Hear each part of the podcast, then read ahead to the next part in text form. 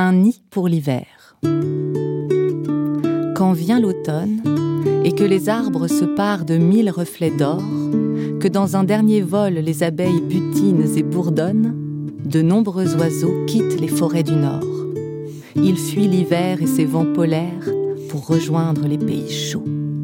Puis, quand le printemps fait renaître les beaux jours, les voilà de retour. Ainsi s'écoule la vie des oiseaux migrateurs.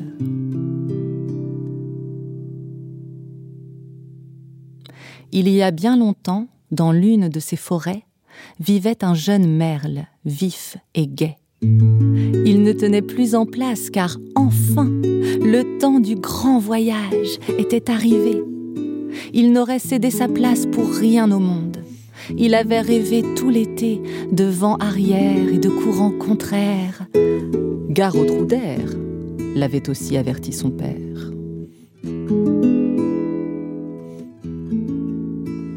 La veille du départ, alors que les oiseaux s'échauffaient une dernière fois les ailes dans le ciel, un héron trop hardi heurta le jeune merle de plein fouet et l'étourdit. Tu ne peux pas faire attention s'égosilla l'échassier. Il avait crié fort pour cacher son tort. Quant au pauvre merle, il tourbillonna comme une feuille morte avant que sa famille ne vole à son secours.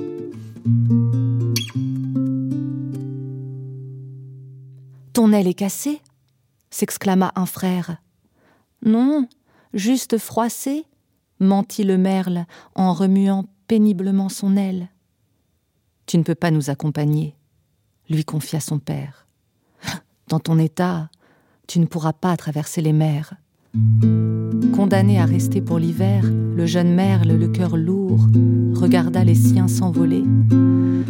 Puis il s'enfonça dans la forêt en quête d'un endroit où fabriquer son nid.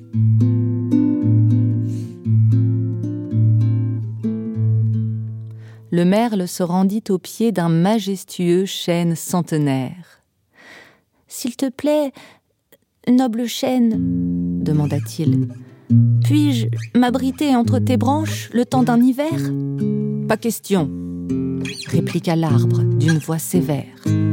Une fois le froid venu, tu mangeras tous mes glands. Et sans eux, je serais aussi ridicule qu'une majesté sans majuscule. Passe ton chemin. Le merle alla trouver un bouleau qui ondulait gracieusement dans le vent. Me laisserais-tu construire mon nid sur l'une de tes branches tout là-haut? N'y pense pas, l'oiseau, répondit l'arbre avec orgueil. Mes feuilles sont bien trop délicates tu risquerais de les froisser, ou pire encore, d'en faire des lambeaux. Passe ton chemin.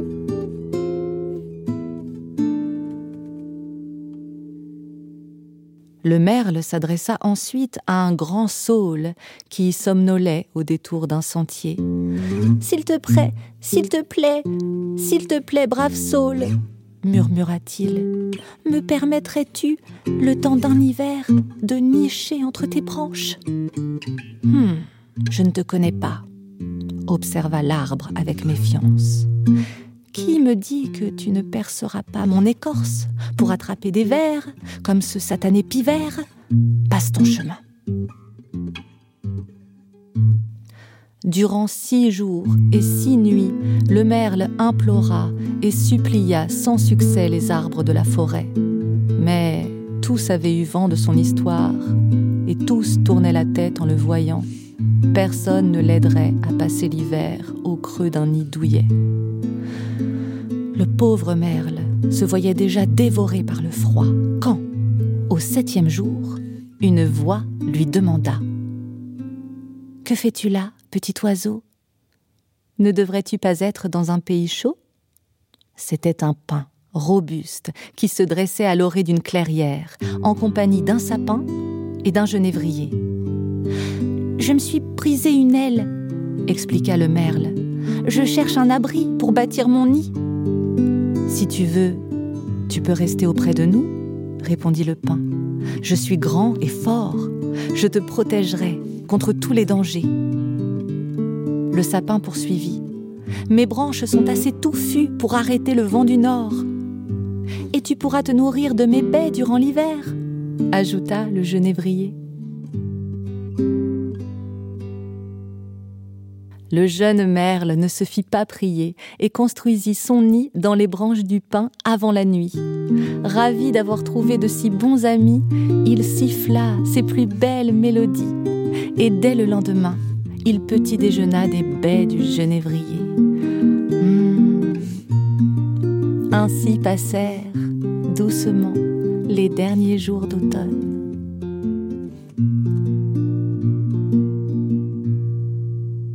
Soudain, l'hiver arriva. Le froid mordant assaillit les sentiers et les cours d'eau. Et d'un coup, le terrible vent du nord s'engouffra dans les arbres. Il secoua les branches avec tant de fureur qu'aucun feuillage ne résista. Les feuilles du chêne, du saule et du bouleau tourbillonnèrent dans les airs, puis le vent les jeta par terre.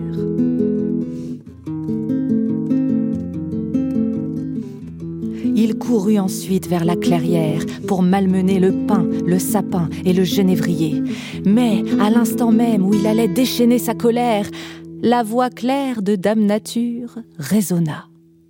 Laisse ces trois arbres tranquilles. Ils ont offert l'hospitalité à un jeune merle en danger. Pour les récompenser, qu'ils restent verts pour toujours.